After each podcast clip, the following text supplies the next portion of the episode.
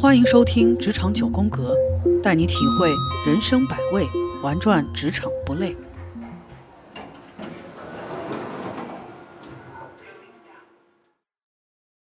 对，在那种比较煎熬的环境里面，还真的得双方能够多去体谅、多去沟通，都不容易。对，对。那小雨，现在你经过这一年多、将近两年在新加坡的适应和磨合，呃，接下来你自己是怎么样的一个打算？嗯，之前我也跟 Seaton 分享过，其实我一直是想要转型的。呃，我不想再从事这个管理的工作，我一直想是走技术方面。嗯，现在新加坡的话，比较稀缺的人才是 IT 方面，所以我一直想做商业分析。但是呢，没有这个相关的这个工作经验，你想要在新加坡找到一份商业分析相关的工作还是非常难的。更何况我现在的英语水平还达不到 native speaker 的水平。所以，我现在呢，第一个我是要把我的英文练好，特别是口口语。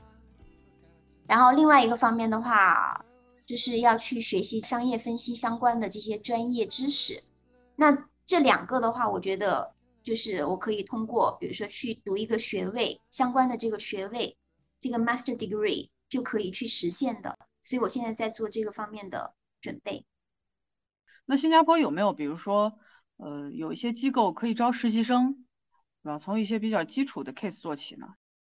这个目前呢，这种机会都是开放给应届毕业生的，基本上是。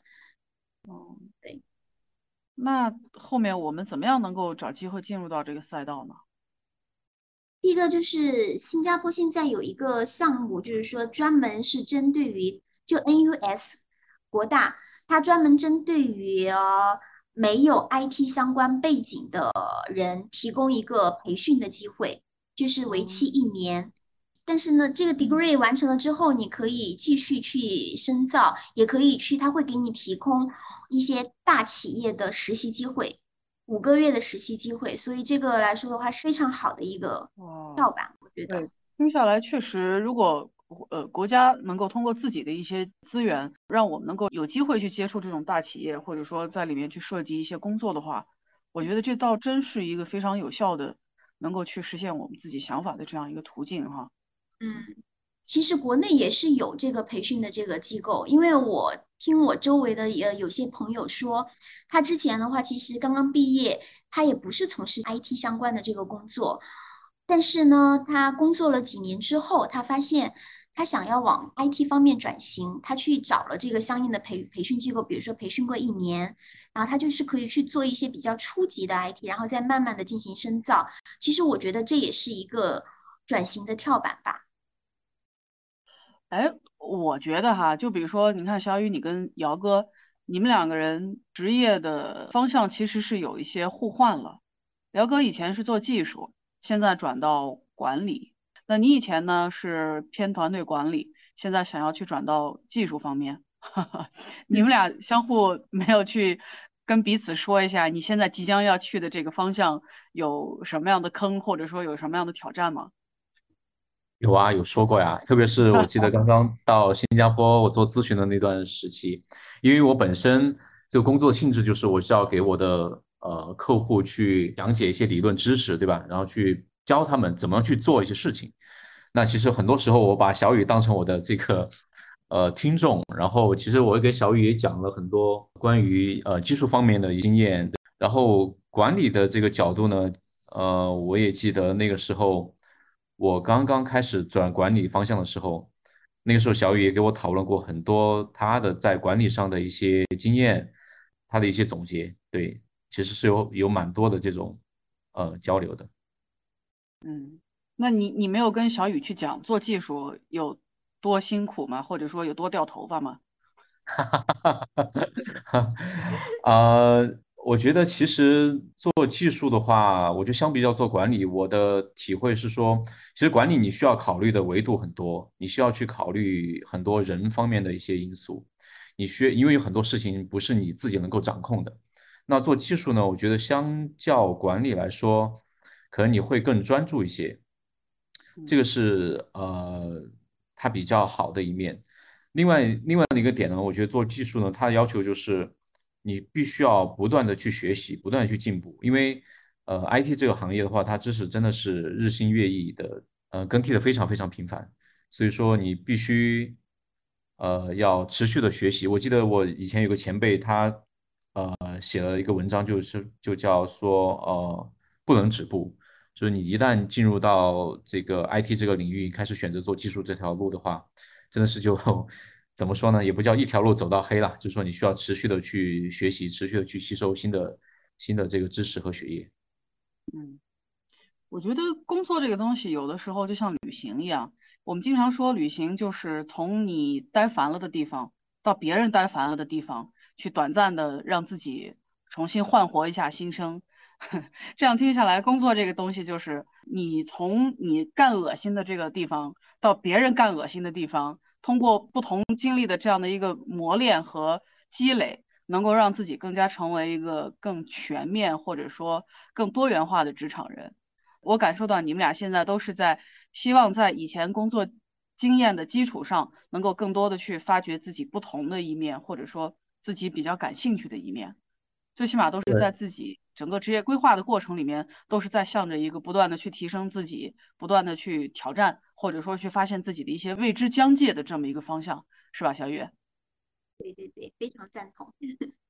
是的，我觉得其实回到我们聊到这个中年职场转型这个话题，其实这个也是转型的一个原因啦。我回回过头来想，就是从我们呃接受大学教育到开始步入职场。其实一路走来，能够尝试的一些机会，或者说能够尝试的一些角色，其实是挺少的。那其实有很多东西是你你不知道你适不适合这个角色，或者说适不适合这个岗位，很多是属于 unknown unknown 的这个这个状态。那所以我觉得这个也是呃转型的其中一个因素。那你可以有这个机会去尝试去做一些选择，去做以前你没有做过的事情，去接触你没有接触过的人。那为什么不尝试一下呢？所以说，我觉得说不定能够为你打开一片新的天地。那这样的一个职业转型，为什么是现在呢？就比如说，我相信咱们对于自己职业发展的一些新的可能性，也许在五年前就想过，而且孩子呢，可能也还呃这个相对要小一些。呃，我们所做的职业转型会不会也有很大的风险？所以为什么是这个时候呢？呃，我觉得其实什么时候开始转型来说的话，其实是比较因人而异了。那什么时候也不晚，对吧？嗯，从我个人来说，其实我现在回想起来，差不多头八年都做的是呃偏技术的这个工作，其实没有太多的转型，只是说可能我工作的环境、工作的公司会有些不一样。那个时候其实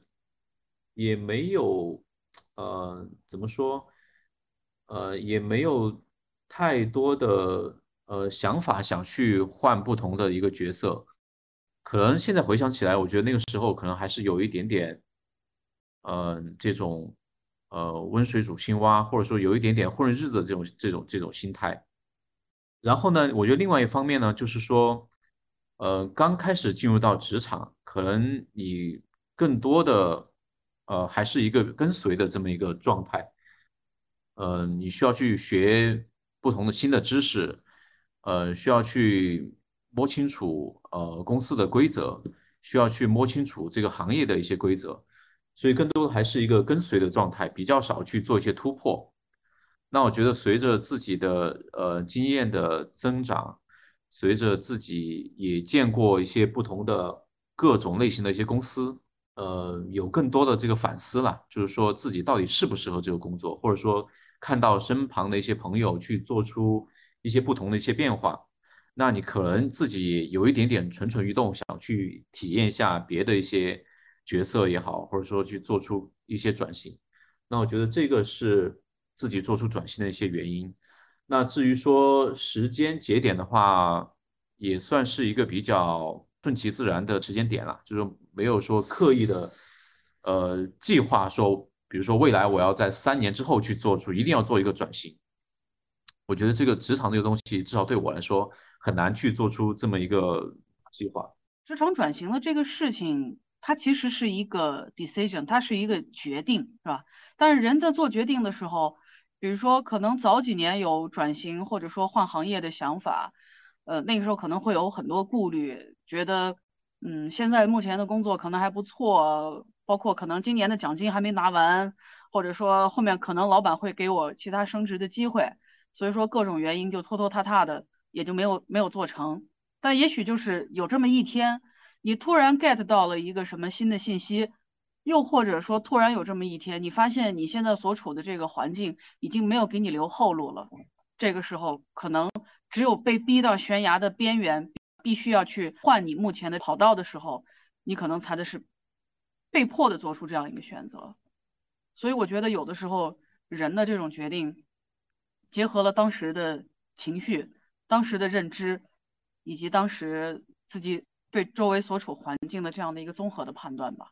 按理说，我觉得我们四个人也都算是经历了这种中年职场的转型。所以我刚听姚哥说的这样的一个想法，我就想到我之前在做职业转型的时候，真的就是觉得我当时的想法就是，人生都已经，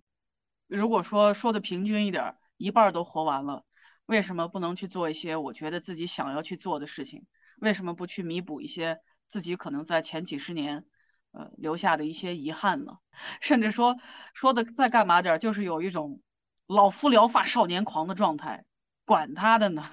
先来去转型，或者说先去尝试做一些自己别觉得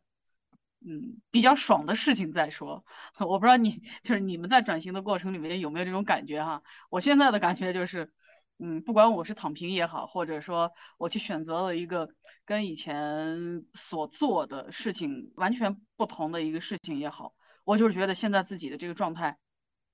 就一个字儿爽。所以说你们在转型以后，整体的这种愉悦度是怎么样的呢？我觉得刚开始转型呃的那个时期还是比较焦虑的，就像刚刚提到的，因为来自很多的未知，包括。呃，你工作上的一些未知，然后环境变化的一些未知，就说刚开始还是挺呃焦虑，因为毕竟你跳出你的舒适区。但是的话，我觉得就像你刚刚说的，有些时候你不得不跳出来，对吧？呃，一旦你勇敢的去，一旦你自己思考清楚，然后勇敢的去迈出这一步之后，其实有很多事情就变得非常水到渠成了，对吧？之前不是也说过吗？就是说，其实你。很多事情在你下定决心的那一刻起，其实已经成功了一大半了。那我觉得，一旦你做出了这个选择，那你就义无反顾的往前冲呗，就不停的你你该你需要去充电也好，需要去这个花自己的投入的时间去做研究也好，那你就一往直前的去干呗。当然，你在整个这个过程中，我现在回想起来，我做过这么多的角色的一些转变，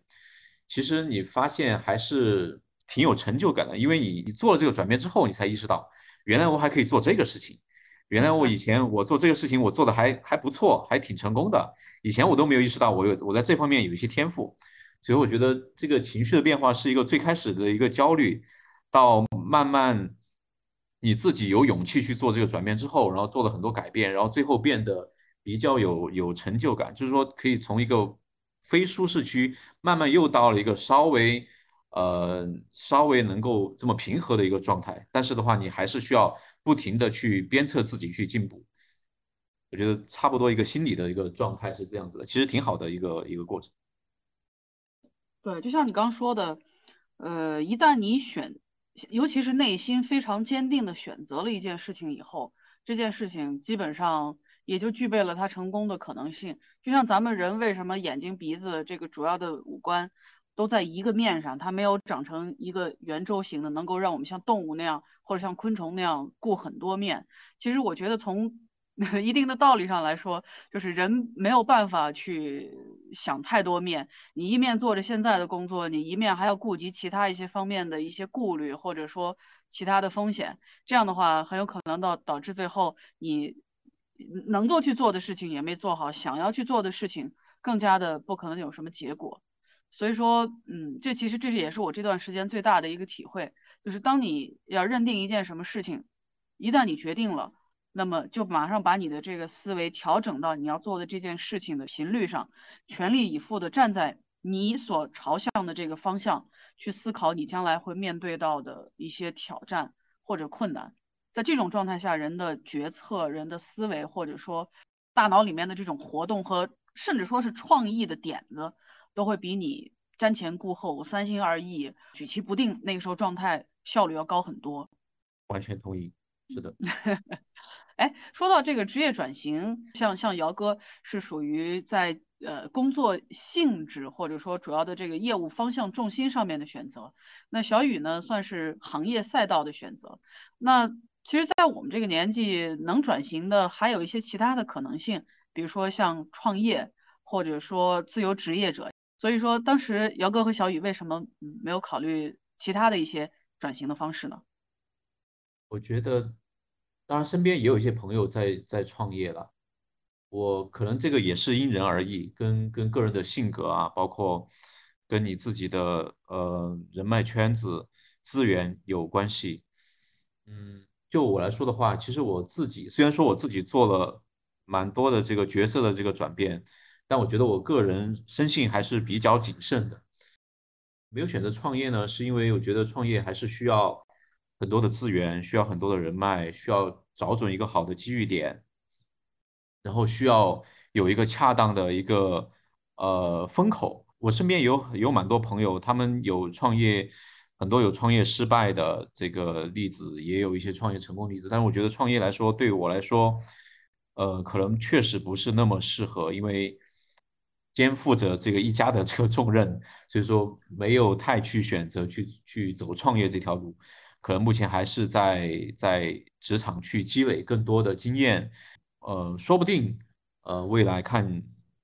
某某一个时机，对吧？那可能有一有一波志同道合的朋友。然后确实是看中了一个好的一个机会，呃，那这样的话可能也会尝试去去创业。呃，对，现在确实现阶段来说，可能呃家里面两个人得有一个主力能够去保证家里面最起码的收入来源，然后另外一个人在这个过程里面相对可以缓一口气，来实现比较平滑的一个赛道的转换。我想等后面小雨他自己的这个状态准备的差不多了，然后在自己想做的这个事情上面逐步的适应，然后有起色的时候，也许姚哥你就可以更多的去展开你思想的翅膀，多去做一些自己觉得更更爽的事情了，是吧？看看来是我束缚了你，没有没有没有没有，呃，我觉得这也不是束缚，两个人得相互搀扶嘛。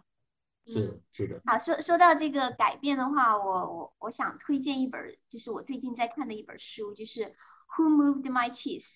呃，中文呃翻译过来是谁动了我的奶酪？这这本书还是挺有名的。对，就主要就是这本书主要就是讲，在在你面临改变的时候，你会以什么样的态度去面对？可能有的人的话，不不太愿意去接受这种改变。因为他会有未知的这个恐惧，他在改变之前就给自己设想了种种的这个困难。但是我想说的是，只有当你迈出去第一步之后，你才能知道这个对你意味着什么。所以说，我们在处于中年期期间的这个职业转型，真的是需要很大的勇气。那有有时候能不能够转型成功的话，真的是需要的是一个机会。如果我觉得转型的话，不仅仅是发生在中年阶段。如果有这个好的这个机会，我觉得越早越合适。其实小雨，你的这个观点我还是比较赞同的，因为我本人现在正在处于一个，也是处于一个职场转型的过程中，而且也做了一些不一样的尝试。我其实也也在思考，在最近的一年也在思考，其实如果说在之前的几年能够有这样一些想法，能够能够去推动自己去做这样的一些尝试的话，可能状态会更好。那我指的这个状态，有可能无论是从心理还是从生理的状态，都会更好一些。那么，因为毕竟现在三十五加了，其实你会发现自己因为经历过更多的一些挑战，或者是身边的各种的变化，所以说有的时候你的这种转型，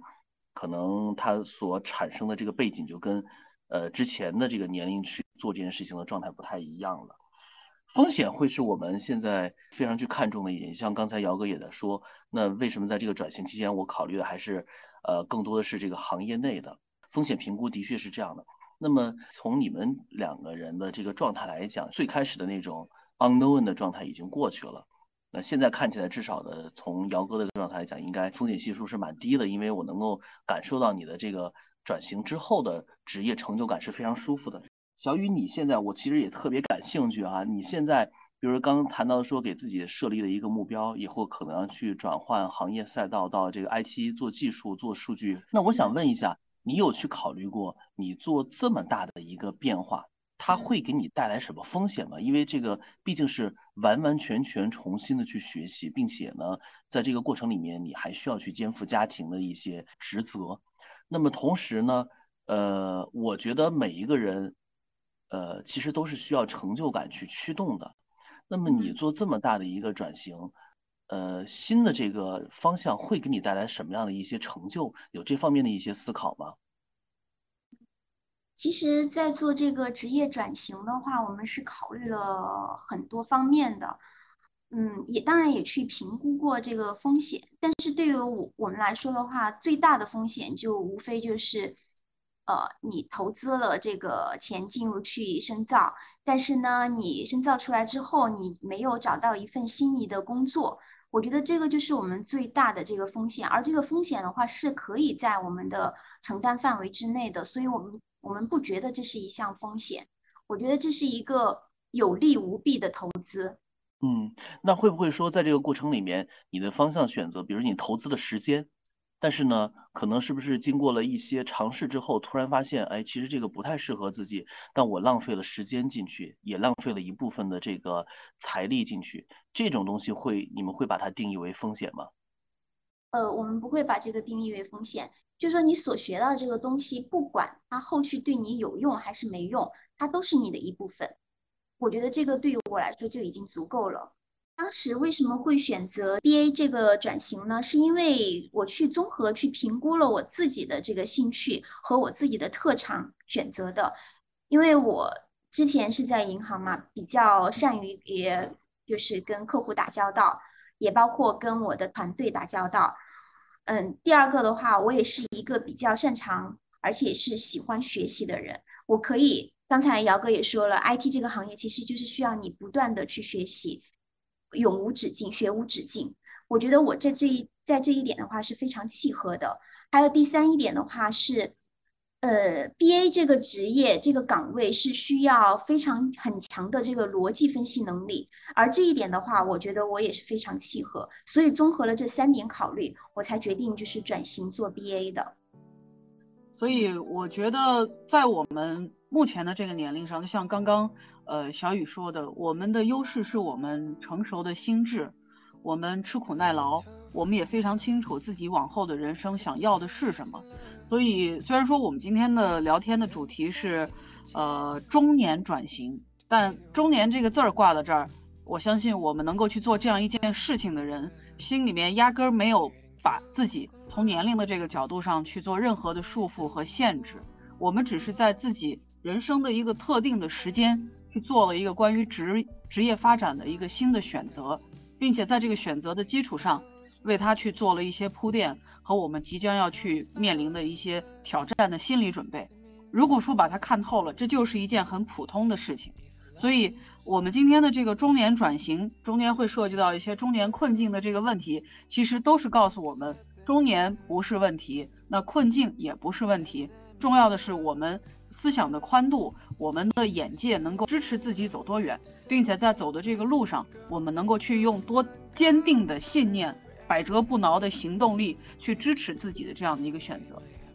所以虽然我们今天呃人没在新加坡，但是也遥祝我们彼此在自己的这个年龄所做的职业上面的新的选择，一切都能够按照我们想要的那样一往直前。嗯，谢谢 Grace。对，谢谢你们。其实每个人的话，他都有反抗现实的愿望，然后也为此累积了一定程度的勇气。但或许的话，我们周围太缺少了让我们鼓足勇气迈出第一步的契机。那一辈子呢有多长？金南都曾经用人生的八十年和一天中的二十四个小时进行对照。那假如人的平均年龄是八十岁，那么现在三十五岁的我们，就相当于是活在早上大概是九点过十点左右。那所以人生之路尚早。那虽然我们可能在起跑线上比别人慢了一步，但是不希望在漫漫的人生道路上一直迷路。嗯，对，呃，刚刚非常同意 Grace 刚刚提到的点，我觉得呃转型这个事情，呃，真的不应该被中年或者说这个年龄所束缚，更重要的是说我们需要一直需要保有这个改变做转型这个心态。就不管是你被动的去做出一些改变也好，或者说你主动的做出改变也好，呃，为任何的这种不确定去做好准备，去做好转变，我觉得这个心态是非常非常重要的。are they happy？are you happy？